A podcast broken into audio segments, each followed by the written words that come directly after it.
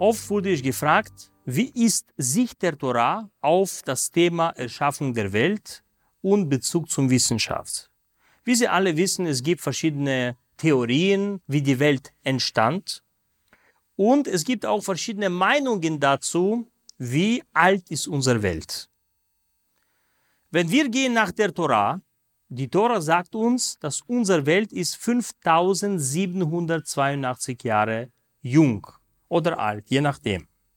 Wenn wir hören, was uns die Wissenschaft sagt, es gibt verschiedene Theorien, aber die Welt ist wesentlich älter, Milliarden oder Millionen Jahre alt. Wie passt dieser Widerspruch zusammen? Wie alt ist tatsächlich unsere Welt? Widerspricht die Torah zu dem, was Wissenschaft sagt oder andersrum? Oder man spricht über zwei verschiedene Sachen, die miteinander überhaupt nichts zu tun haben. Darüber werden wir heute sprechen.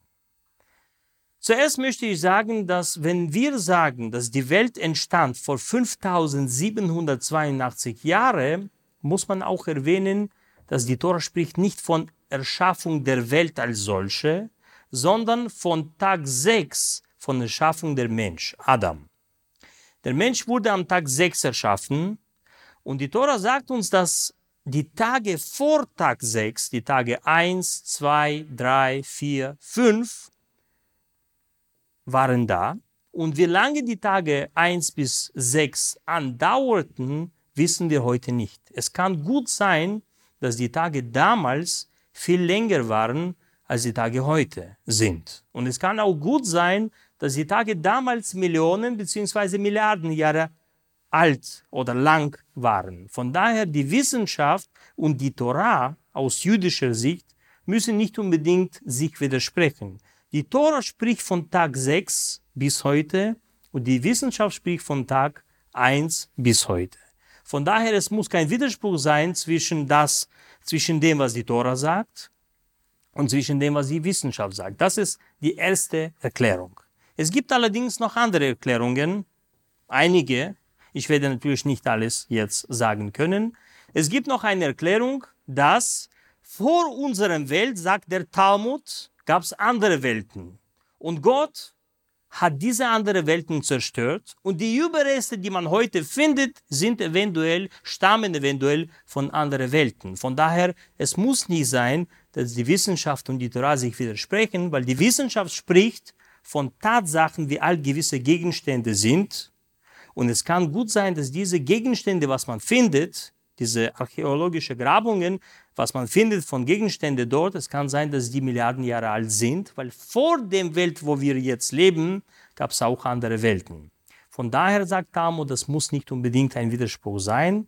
Die Welten wurden durch Gott erschaffen und durch Gott auch zerstört. Und deshalb die Überreste, die wir heute finden, können gut auch von anderen Welten abstammen.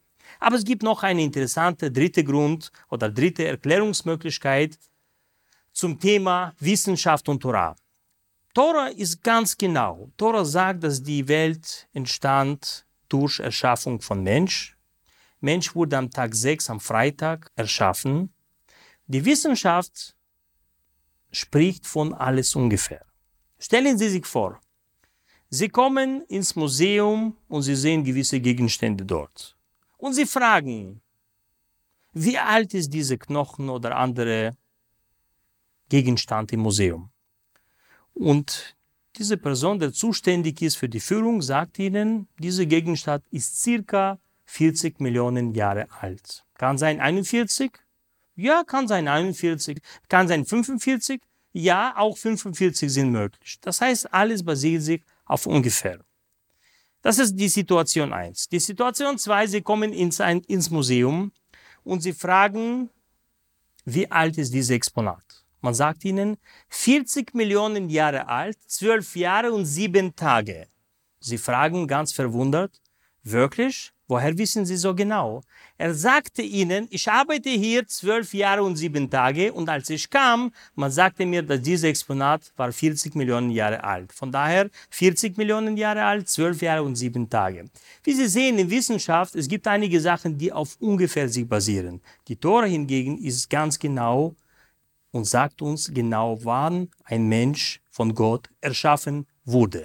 Von daher, liebe Freunde, Es muss nicht unbedingt um einen Widerspruch handeln, sondern es ist eine Sichtweise von Torah und es ist auch eine Sichtweise von Wissenschaft.